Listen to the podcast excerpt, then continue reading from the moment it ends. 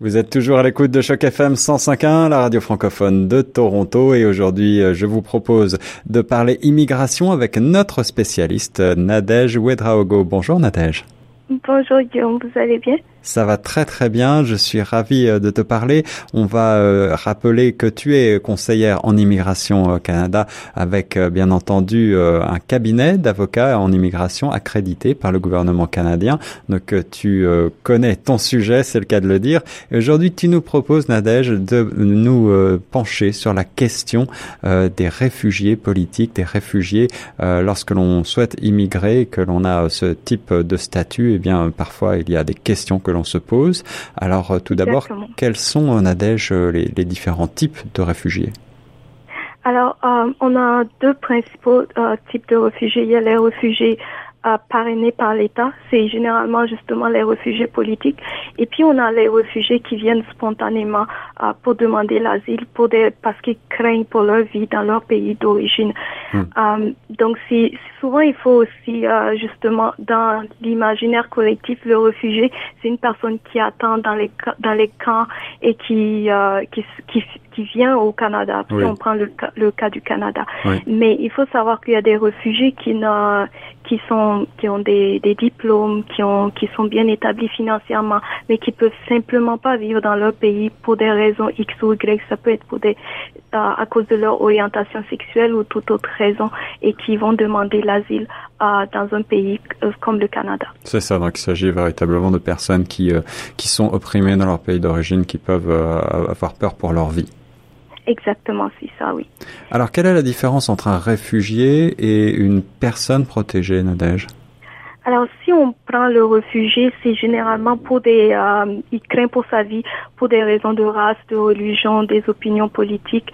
Alors, on voit tout de suite, on voit l'autre côté groupe aussi, parce mhm. que c'est c'est un groupe de personnes qui est qui euh, qui est opprimé. Mais quand on prend une personne protégée, ça peut être juste personnel. Par exemple, si j'ai euh, je me fais maltraiter par mon mari et que ah j'ai pas trouvé euh, de solution dans mon pays d'origine, j'ai demandé de l'aide, personne n'a pu m'aider et que je décide de de chercher de l'aide dans un autre pays, c'est personnel, mais c'est pas dû à un problème qui est qui, touche un groupe.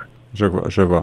Alors, une fois au Canada, il y a deux méthodes, je crois, de demande de statut de réfugié. Est-ce que tu peux nous en parler? Exactement. Alors, quand vous, quand euh, la personne qui désire demander le statut arrive, il peut demander au point euh, d'arrivée, que ce soit à l'aéroport, euh, à la mer ou, ou tout autre point. Maintenant, si euh, elle est déjà sur place, elle peut aussi demander à l'intérieur du Canada. Admettons que vous venez euh, pour quelque temps et que soudainement il y a des problèmes chez vous, que vous ne pouvez pas repartir. Vous êtes déjà au Canada, vous pouvez aller euh, aussi demander le statut de réfugié. Bien sûr, je ne dis pas que ce sera accepté ou non, mais vous pouvez euh, faire la demande. Il y a la possibilité, d'accord. Alors, on pense souvent aux réfugiés en termes de réfugiés de, de guerre, c'est vrai, mais il y a aussi d'autres types de réfugiés. Est-ce que tu, tu peux nous expliquer? Exactement, c'est comme ce que je disais, on a toujours ce que le réfugié c'est celui euh, que le gouvernement amène, il va, il va, euh, en fait, il, profite du système et on a l'impression aussi que le, enfin, on voit toujours l'image du réfugié euh, politique, du réfugié de guerre aussi. Et ça, ce n'est pas toujours exact parce que la majeure partie des réfugiés en ce moment, c'est même pas des réfugiés de guerre, ce sont des réfugiés qui viennent euh, spontanément et qui demandent euh, demandent l'asile. Alors c'est pas c'est c'est fait de telle sorte que justement les gens ont honte de ce de ce mot-là réfugié, alors que euh, le statut de réfugié c'est c'est légal c'est le fait de se cacher qui est illégal.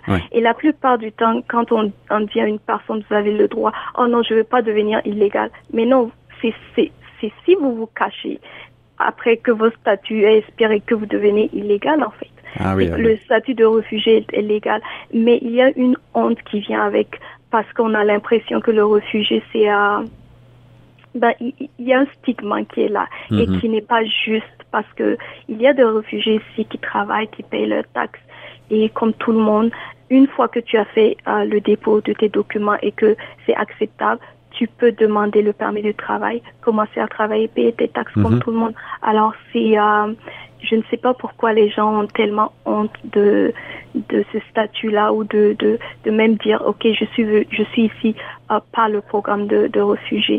Eh bien, merci de, de clarifier. Merci de clarifier en effet euh, ces, ces questions importantes sur le statut de réfugié, Nadège. Euh, tu es spécialiste, comme je le disais, de l'immigration et je sais que chaque cas est particulier, mais si euh, je demande le statut de réfugié et qu'il m'est refusé au Canada, est-ce que je suis rapatrié sur le champ? Alors ça c'est la la grosse euh, la grosse erreur que les gens font et se passent un, un message qui n'est pas vrai. Euh, et si si tu vas demander le statut de réfugié et qu'on te refuse, tu vas être arrêté sur le champ, tu vas être on va t'amener en prison ou on va te Mm. rapatrier. Ce qui ce qui est impossible dans le sens où euh, si tu fais une demande et que c'est refusé, déjà si tu fais la demande et tu as une audience qui préliminaire qui va se faire et tu as le droit d'amener euh, ton conseiller et tout ça. Et même si après cela, c'est le statutaire refuse, refuse, refusé, excusez-moi, tu peux encore faire une demande. Et même si cette demande est refusée et que tu, tu, euh, tu reçois la lettre de, de quitter le territoire, il y a un autre recours qui est là. Alors, vous voyez les différents types de recours qui sont là. Alors, comment est-ce qu'on va juste euh, vous emprisonner, à moins que vous ayez commis un crime au Canada? On va pas vous emprisonner juste comme ça. Donc, ça fait que les gens ont peur. Les, la mauvaise information qui se passe, les gens ont peur Mhm, mhm. de demander, d'aller simplement demander le statut de réfugié et du coup, ils se cachent et euh, ils deviennent illégaux et après, ça devient justement difficile de, de, de faire quoi que ce soit. D'accord, donc il faut bien euh, le redire, hein, euh, le statut de réfugié n'est pas illégal en soi, il, est- il y a aussi des recours possibles si jamais ce statut est refusé, on ne va pas euh, automatiquement en, en prison si ce statut est refusé, Euh, tout au contraire, donc il y, a, il y a vraiment des mauvaises informations qui circulent et qui mènent, comme tu le disais, à ce que les gens parfois vivent finalement dans l'illégalité en se cachant, alors qu'il serait beaucoup plus simple Exactement. d'aller d'aller faire les démarches. Est-ce que tu as un, mot de la fin sur ce statut, euh, Nadège? Oui, je dirais vraiment, Guillaume, à, à, à ceux qui sont là dehors et qui ont des euh, qui ont une situation semblable ou difficile, n'ayez pas peur. C'est euh, c'est mieux de toujours avoir une réponse. C'est mieux d'être dans la lumière que de se cacher.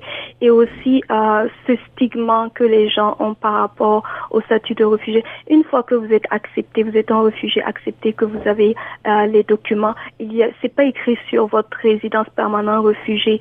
Alors ce stigma aussi, les gens ont peur. Est-ce que ça va, tout le monde va savoir que je suis réfugié Non, c'est pas écrit euh, sur votre résidence que vous êtes réfugié. Vous êtes un résident Mhm. comme tout le monde. Donc n'ayez pas peur et n'ayez pas honte. Eh bien, voilà des sages conseils. Et si euh, malgré tout vous avez des appréhensions d'aller voir l'immigration Canada, eh bien, il y a des euh, des conseillers justement en, en immigration, comme le cabinet d'avocat de Nadège Ouedraogo. On remettra toutes les informations pratiques sur le site chocfm.ca. Merci beaucoup, Nadège. Merci à vous, Guillaume. Merci beaucoup.